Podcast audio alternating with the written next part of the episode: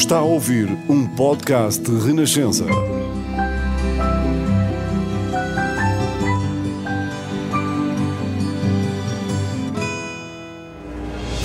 Novos caminhos estão abertos à democracia em Portugal, de vitória do 25 de Abril. Esta hora marca a vitória da liberdade no nosso país. Que cada nova geração tenha uma vida mais digna de ser vivida. Não podemos consentir que os fascistas voltem ao poder onde quer que seja. Dos que amam a justiça e a paz.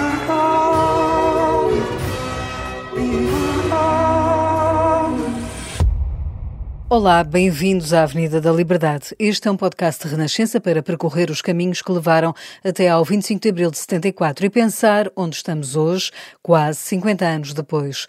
Este é um podcast com sonorização de André Peralta. Eu sou a Maria João Costa e ouço o que o nosso convidado recorda da primeira vez que foi preso depois da Revolução.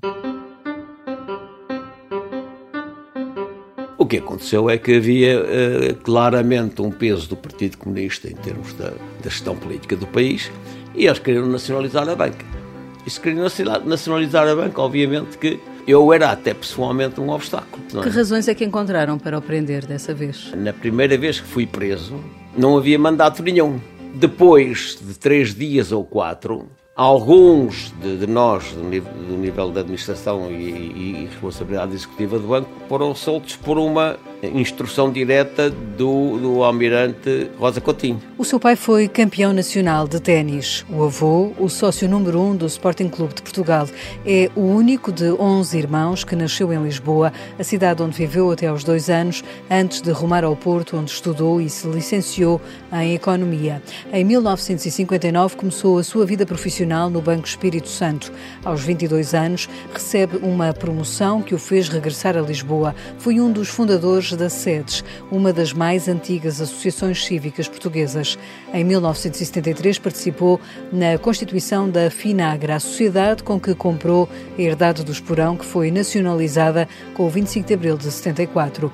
No período a seguir à Revolução, foi preso por duas vezes. Resolveu então sair de Portugal. No Brasil, liderou o Banco Interatlântico. Sai do Banco Espírito Santo no final da década de 80 e assume a presidência da Sociedade de Valores Ibéricos, através da qual assegurou o controle do Banco Tota e Açores.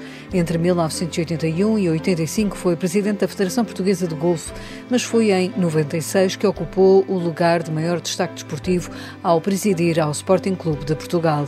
Antes de terminar o mandato, em 2000, foi o mentor da construção do novo estádio e da Academia de Alcochete. Agraciado com a Gran Cruz da Ordem de Mérito em 2006, lidera a Herdade do Esporão e outros projetos na área do vinho e do azeite. Tem hoje 86 anos e o hábito de acordar antes do sol nascer.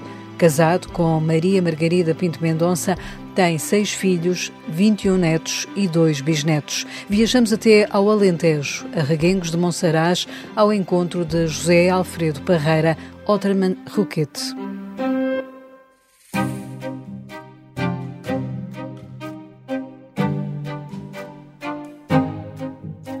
Bem-vindo à Avenida da Liberdade, José Roquete.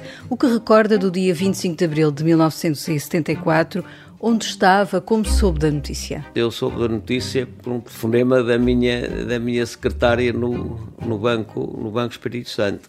Mas foi só meramente o acontecimento em si, porque eu já sabia há bastante tempo que iria uh, haver um 25 de que Abril. Que alguma coisa estava para acontecer. Na SEDES recebíamos frequentemente contactos das Forças Armadas a saber se estávamos preparados para assumir responsabilidades em termos civis e, portanto, que, que aquilo ia acontecer era só uma questão meramente do timing, não, não muito mais do que isso. E o que é que sentiu no momento em que realmente a notícia se confirmou? Eu não tive nesse aspecto, repare, a surpresa que muita gente pode ter tido. Nessa altura já tinha altas responsabilidades executivas no Banco Espírito Santo, a, a Bolsa suspendeu-se e houve ali um período de adaptação de alguns dias em que os bancos não funcionaram.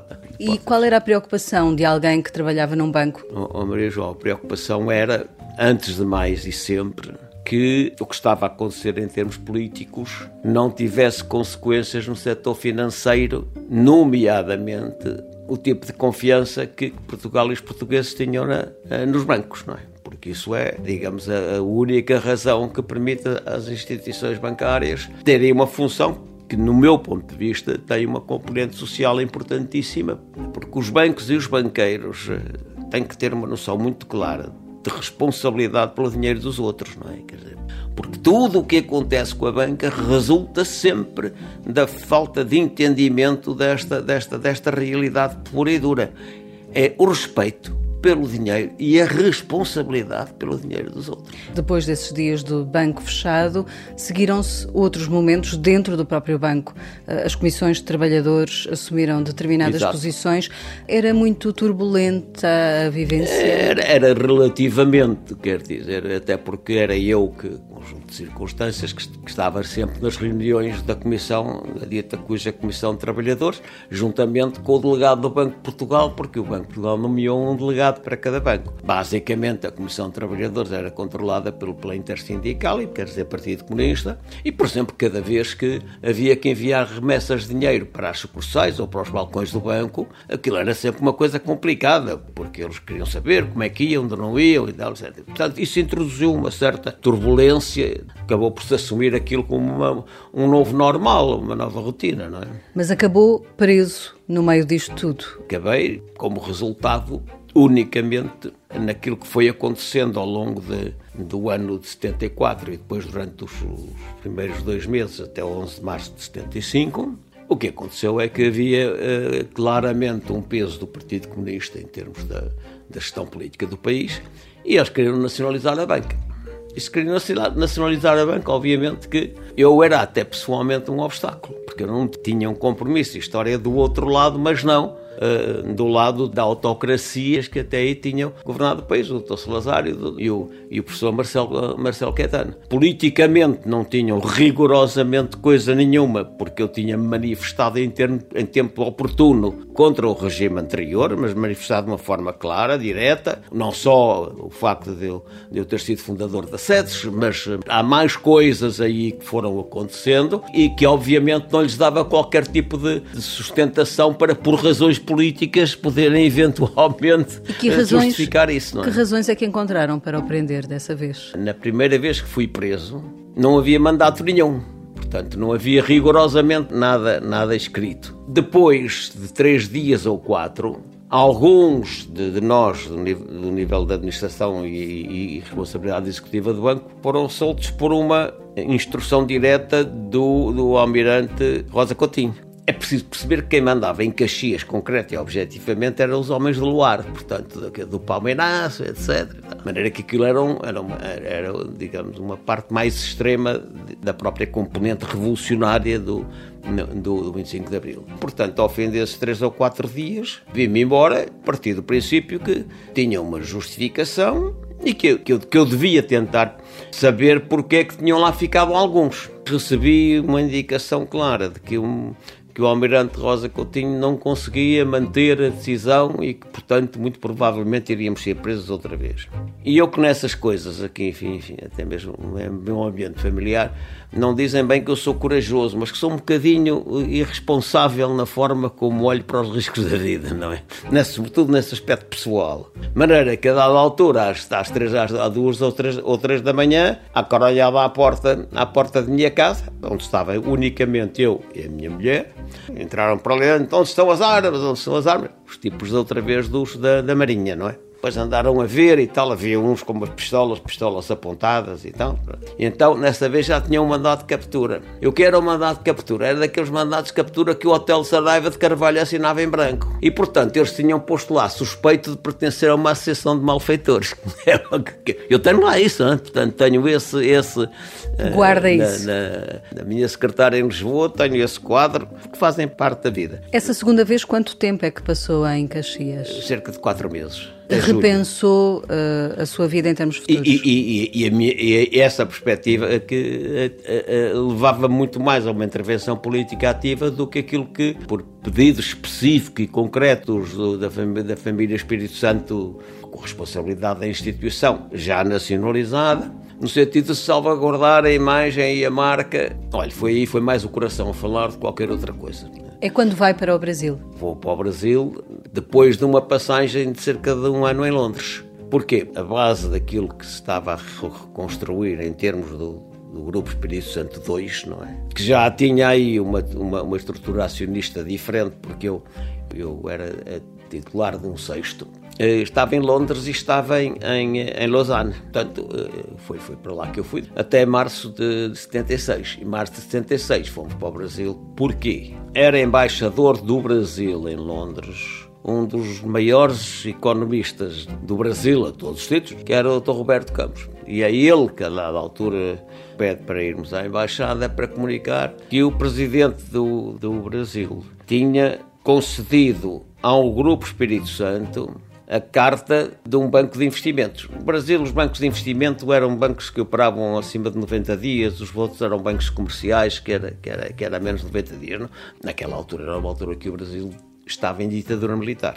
E uma carta de investimento dessas era normalmente transacionada a níveis muito, muito altos. Agora, o que é preciso perceber é que as instituições financeiras não se fazem do dia para a noite, não é? Lembro-me agora, como estamos a falar aqui de, aqui de rádio, que um dos mais importantes elementos de impacto na comunidade portuguesa do Rio de Janeiro, alargadamente, foi o Artur Agostinho. Uma grande voz da rádio. Exatamente. Porque o Artur Agostinho teve que emigrar também, não é? O Artur Agostinho tinha muito mais, é mais ligado ao, ao, ao regime anterior. Foi, de facto, um dos elementos mais dinamizadores do bom funcionamento daquilo que permitiu salvaguardar a marca Espírito Santo e que, infelizmente, hoje em dia uh, desapareceu quase, quase completamente. Ou tem um anátema que é realmente dramático, não é? Porque a cultura no Banco Espírito Santo era, acima de tudo, a preocupação com o dinheiro dos outros os fundadores do Banco Espírito Santo, o Dr. José Espírito Santo, o Dr. Manuel, o outro irmão Ricardo, que já tinha morrido quando eu vim para Lisboa. Havia essa cultura e essa, e essa, e essa perspectiva. Queria dizer que, por cada conto de reis, conto de reis mil escudos naquela altura, que se emprestavam, só 10% ou 100 escudos é que era dinheiro nosso. O resto era dinheiro de, de pessoas que tinham uma relação de confiança, uma relação de confiança com o banco. Isso é uma das coisas mais fundamentais que, por exemplo, agora, concretamente, e, e, e, normalmente com o que aconteceu no Banco Espírito Santo, o que aconteceu é que esta questão estrutural não foi tida em linha de conta, porque os depósitos das pessoas e as suas poupanças e também das próprias empresas são usados para fazer investimentos a 2, 3, 4, 5, 6, 7, 8 anos, não é? E, portanto, Basta uma pequena convulsão para pôr isso em causa. Tem que se começar a perceber que se, se os homens não são capazes de, de se controlarem no seu sentido de servir e serviço, então têm que ser regulados de uma forma muito mais rigorosa.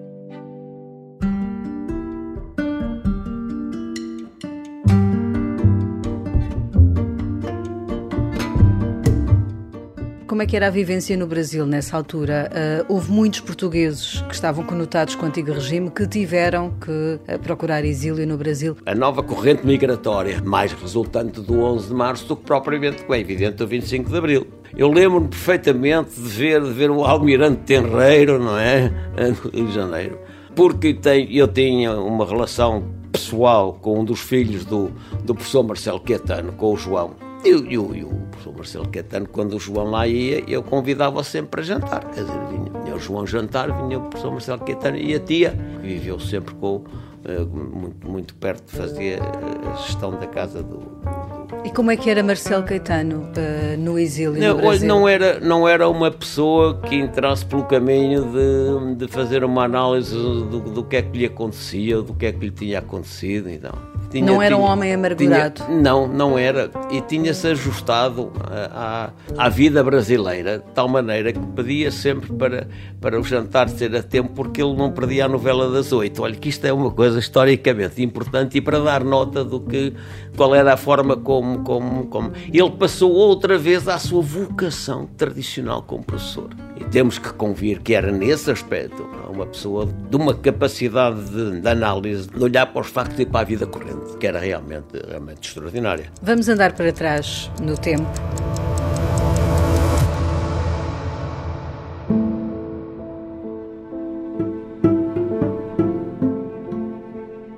não deixou de se fazer, fosse o que fosse, por virtude da defesa do ultramar. Aliás, a minha doutrina é de que, para sustentar o ultramar, o país precisa de fomentar cada vez mais a sua riqueza, a começar pela primeira das riquezas de uma nação, que é o seu povo e a educação dele. Não será por falta de dinheiro que nos renderemos. Ponto é que, para resistir, não haja falta de vontade.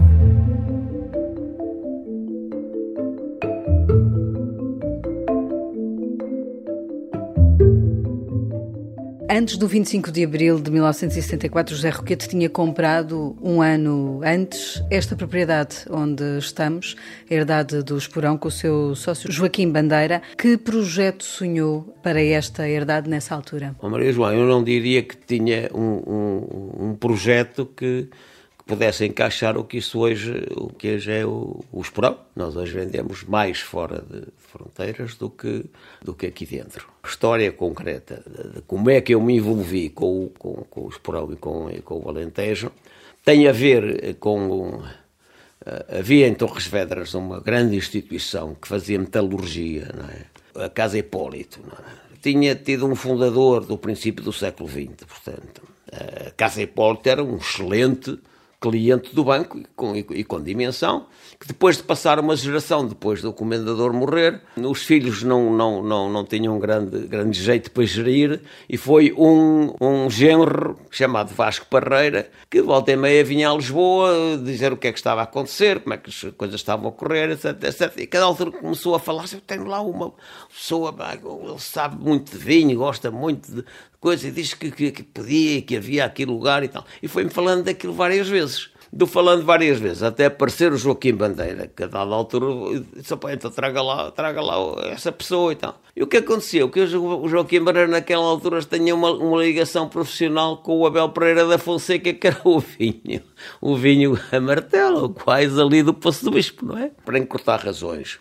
Não havia uma ideia de, de, de, da parte de Joaquim Bandeira ele sempre achou que o, que o Alentejo que era, mas não havia uma ideia do Esporão. E quando concretamente se, se, se começou a pensar nisso, mesmo antes do, do, do Esporão, que naquela altura a denominação social não era Esporão, era Finagra. Quando se apresenta a possibilidade do Esporão, o Esporão era uma parte do património da família de Alcáçovas, não é? Dos quais os descendentes atuais, os Lencastres, eu conhecia uma parte deles. E eu disse ao Joaquim, não sei, não sei como é que vai conseguir, porque eles são uma data deles. Ah, eu isso vou falando. Pronto. Até que a Finagra capitalizou-se da sua constituição para comprar o esporão. Porque eu, em termos de banca, não entendia que um ativo imobilizado desse, desse tipo pudesse ser, eh, digamos, financiado de fora concreto ou coisa que o valha. Portanto, quando se constitui a, Fina, a Finagra, ela já se constituiu com o suficiente para o investimento inicial que era a compra, de, a compra do esporão. O que é que aconteceu com a Revolução? Ah, isso aconteceu uma coisa eh, bastante, bastante singular. Depois do 11 de março, houve no Alentejo uma quantidade de ocupações de, de, de herdades. O Esporão não foi ocupado, o Esporão foi nacionalizado de facto por decreto, né? porque o Presidente do Conselho de Administração estava preso por suspeita de pertencer a uma associação de malfeitores ou sabotador económico, não é? E, portanto... Ou seja, foi, foi levado nessa onda das nacionalizações? Claro. Então, como, é que, como é que conseguiu depois, mais tarde, reaver? Não foi, não, foi, não, foi, não foi conseguido diretamente, porquê? Porque, entretanto, nós, em 11 de março, já tínhamos plantado, não sei, talvez 40, 50 hectares de vinha, que é que está à entrada da, da aqui, aqui, aqui, da herdade. E o Joaquim Madeira vinha lá e tinha um, uma pessoa que trabalhava com ele, que era um, um cabo-verdiano gandalhão, e, e ameaçava os tipos, vocês dão cabo disso, não sei o quê e tal. Portanto, conseguiu fazer com que eles não estragassem diretamente o que é que fosse da vinha. Agora, no resto foi, foi uma tragédia, porque nós tínhamos tratores com um valor absolutamente extraordinário, porque para abrir as valas que eram precisas para fazer a sorriba e preparar a vinha, etc, etc. Isso desapareceu tudo, foi abrir campo de futebol para o povo unido e, e, e por, não, por aonde.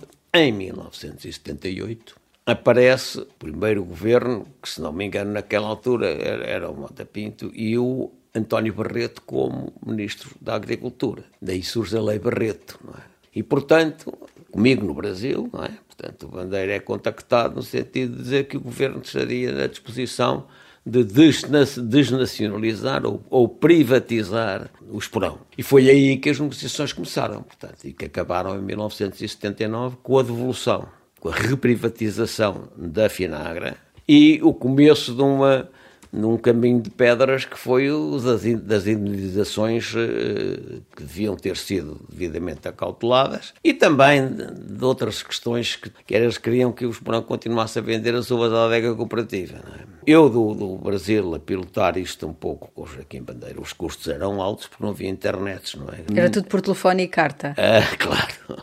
O que eu disse ao Joaquim Bandeira foi, ponha lá que se aquilo que está aqui a ser contratado por acaso não for seguido, haverá umas coimas ou uma coisa qualquer que eu valha. Porquê? Porque a inflação naquela altura era 30, 40, 50, 60%.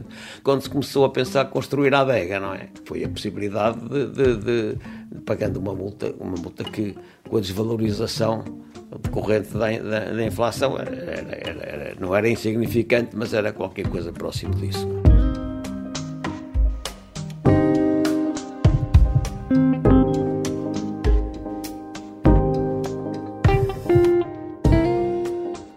Ainda antes de tudo isto, em 1965, nos ecos do Conselho do Vaticano II, assinou, com muitos outros católicos, o Manifesto dos 101 Católicos. O que é que o levou na altura a assinar esse, esse documento uh, com Sofia de Melbreiner, Pedro Taman, João Bernardo da Costa, tantos outros nomes? Oh, Maria João, eu uh, nessa altura tinha 29 anos. O Bispo do Porto, Dom António Ferreira Gomes, era claramente contra a autocracia eh, e o Dr. Salazar.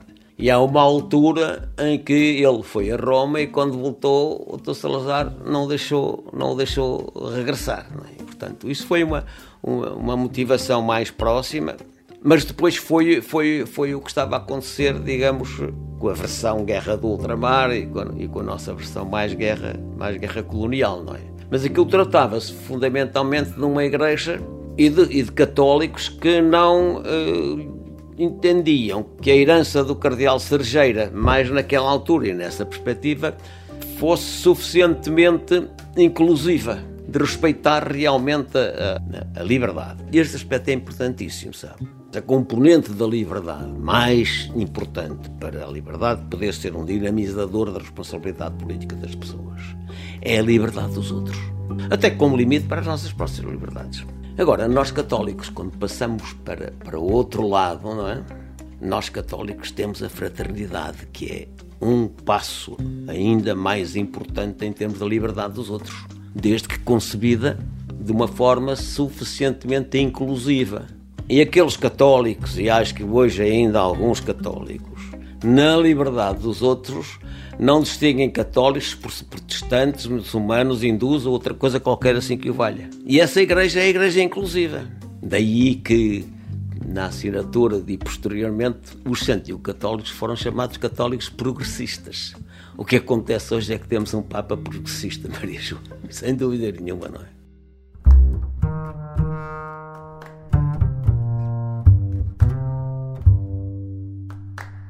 Era amigo de Francisco Sacarneiro, dos tempos do Porto. O que é que via nele? Era, éramos amigos de infância, não é? Digamos assim. Nós tínhamos uma visão muito, muito coincidente do que o país era e do que nós gostaríamos que o país fosse. O Francisco tinha uma, uma visão mais concreta e objetiva em termos políticos, em termos das alternativas políticas possíveis. O Francisco e a ala liberal, chamada Assembleia Nacional, naquela altura, foi uma primeira experiência que o professor Marcelo Caetano deixou funcionar. A segunda experiência acabou por ser a, a, a SEDES. Mas a SEDES já foi posteriormente a ter-se percebido que no funcionamento da na dita cuja Assembleia Nacional, a ala liberal não era tida, não era tida nem, nem, nem, nem achada para coisa nenhuma. E, portanto, já, já havia um desencanto com essa primeira tentativa, não é? O que coincidiu depois com a própria fundação do, do, do PSD, uma parte importante de, das duas saíram, saíram das sedes, não é? Só que a sedes, desde o princípio, sempre optou por não ser um, não ser um, um, um partido político porque éramos pressionados por fora para ser um partido político, mesmo antes, da, da, da, mesmo antes do 25 de Abril. Eu não me lembro exatamente quem foi, nem tenho a certeza, mas penso que foi o Rui Vilar, que disse uma coisa que é, é um paradigma autêntico. Se formos por aí, vamos acabar por nos separarmos uns dos outros, porque havia, na SED havia desde, desde, desde comunistas, socialistas, sociais-democratas, etc. Não era? A SEDES mantém até hoje esta, esta perspectiva. A SEDES tem como objetivo e como inimigo a abstenção.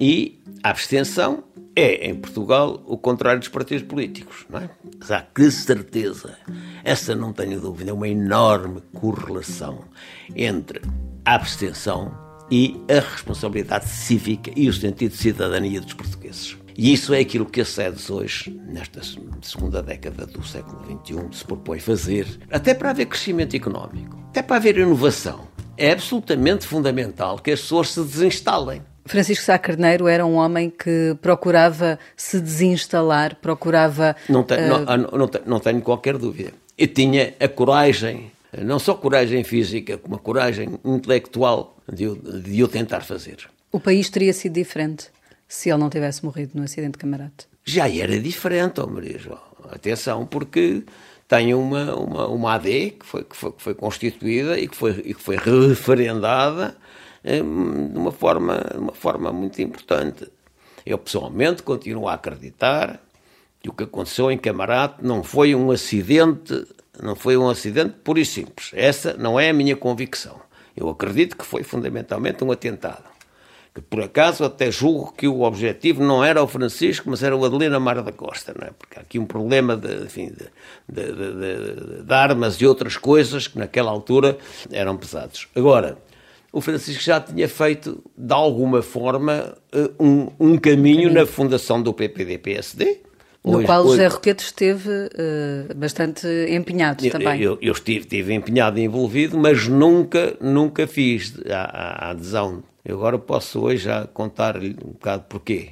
Porque quando o Francisco faz o, eh, o convite direto, eu disse ao Francisco, o Partido Socialista tem Internacional Socialista, o Partido Comunista tem, tem a Rússia Soviética, e, e, e, tu não tens um tostão para fazer o arranque de um partido político. Tenho que lhe dizer com toda a objetividade que eu fui, de alguma forma, com o conhecimento total do executivo do banco, é que fomos fazendo uh, o suporte financeiro partindo do princípio que estávamos a fazer intercalarmente e que depois haveria, digamos, uma, uma Outros financiadores. Como é, como é, que isso foi feito? O que interessa é que foi feito com, com, com, com sentido de responsabilidade. Isso explica porque é que eu nunca uh, aderi diretamente ao, ao, ao, uh, ao PSD.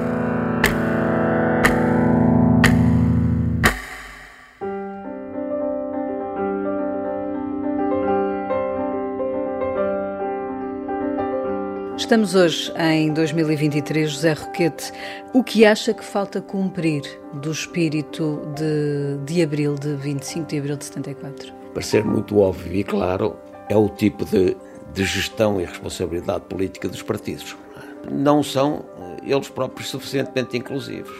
Porque há uma coisa que existe incontestavelmente. Há uma porta giratória, não é aquela porta giratória de que se fala muitas vezes do setor público para o setor privado.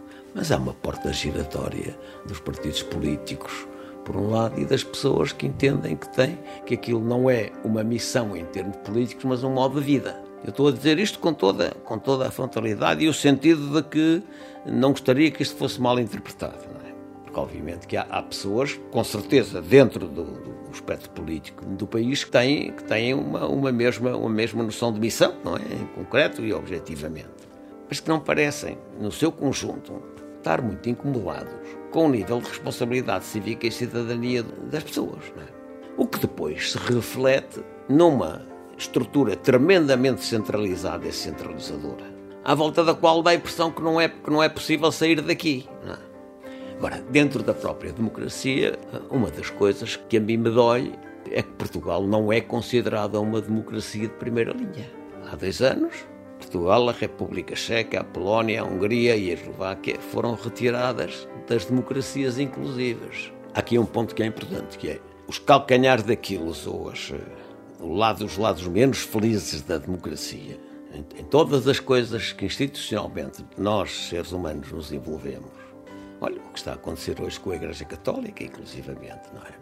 Não nos podemos esquecer que, que os humanos uh, têm, têm sempre naquilo que fazemos uma componente de erro muito, muito pesada, é muito repetitiva e autêntica, é muita coisa, não é? O que hoje acontece com a Igreja Católica em Portugal, pura e simplesmente pode ser explicado de uma forma muito clara, é que são humanos, há maus católicos e maus padres, há maus políticos, há maus militares, há maus, há maus, há maus comunicadores sociais, quer dizer, é, é, isso, é, isso, é, a história da humanidade. É, é, não, é, não, é, não é outra coisa e, e quem quiser pensar fora disto provavelmente vai errar. Esta, esta é uma questão que temos que cuidar e que a SESES, penso eu, é um instrumento adequado.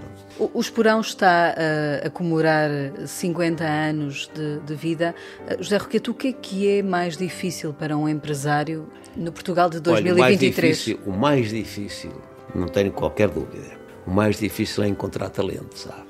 É o mais difícil. Aquilo e que muitas vezes, tantas vezes, é posto em terceiro ou quarto lugar das prioridades dos empresários para inovar, a primeira coisa que tem que fazer, obviamente, é desinstalar as pessoas, não é? Quer dizer, pessoas instaladas, gente instalada, um nível de ambição de quando mal nunca piora. Para inovar, a minha convicção pessoal é que na confrontação civilizacional que está a acontecer, em que tem autocracias por um lado, no caso da China e da Rússia, e tem o mundo ainda a acreditar na liberdade eu acho que onde há liberdade, a hipótese da inovação ser bem sucedida é maior. E não tenho dúvida que do outro lado há restrições à liberdade, à liberdade de cada um, não é? Uma das suas preocupações uh, constantes é a questão ambiental e aqui no Alentejo a seca é uma realidade, mas é também uma realidade que uh, se alastrou ao resto do país. O que é que tem faltado na visão política ambiental uh, a Portugal em 2023? A Maria João é sempre um bocadinho a mesma coisa, que é começamos a entrar dentro de, dentro de uma, uma rotina de ter horizontes relacionados com os períodos eleitorais e, portanto, a estratégia a médio e longo prazo é uma coisa que não, não aparece em lado nenhum. A par disso, as alterações climáticas e o ambiente passaram para terceiro e quarto lugar, por causa da guerra, por causa da inflação, por causa da, da, da globalização, etc. É a incapacidade de, de, fazer projeções para além do período eleitoral, quer dizer, o período eleitoral são quatro anos, não é? Pronto. O primeiro ano é para começar a fazer alguma coisa, o último ano é para preparar as eleições seguintes, ficam dois anos, não é? Quer dizer, e depois ponto final, parágrafo, é assim. O que é que seria revolucionário em 2023, José Roquete? Olha, eu sou por definição um revolucionário, sabe? Eu continuo a achar que, que, sobretudo com aquilo que está à nossa volta e com a perspectiva que temos que ter, que Portugal é uma coisa pequena em termos globais, quer dizer, nós somos, somos, somos pequenos, nós portugueses temos que aceitar o desafio de termos realmente que, que reconfigurar o país. Para isso é preciso dinamizar as pessoas. E nós temos que ter gente que se responsabilize civicamente, que tenha um sentido de cidadania, que ponha também o, o seu país e os outros como uma parte importante das suas vidas. Eu vejo o que é que tenho que fazer para inquietar os meus netos, sabe o que é que eu faço? Hoje já fiz isso, quer dizer, porque eu acordo às seis da manhã. Porquê? Porque às seis da manhã já são duas horas da tarde na China e já são, já são uh, cinco da manhã na Austrália, na Nova Zelândia e no Japão. Tenho que já tenho coisas do que é que está a acontecer, não é? Extraio alertas que me parecem importantes e todas as semanas mando para, mando para, para os meus netos e para os filhos. É? Eu, eu continuo a acreditar que nós temos no nosso ADN vocação básica para. Precisamos de uma liderança política que motive as pessoas nessa, nessa, nessa direção. E motivar significa mostrar que vale a pena apostar num país e num ambiente que seja politicamente mais saudável daquele, do que ele temos hoje. Obrigada, José Roquete, por ter percorrido Nada, tive, a Avenida tive, da Liberdade. Tive, tive muito prazer.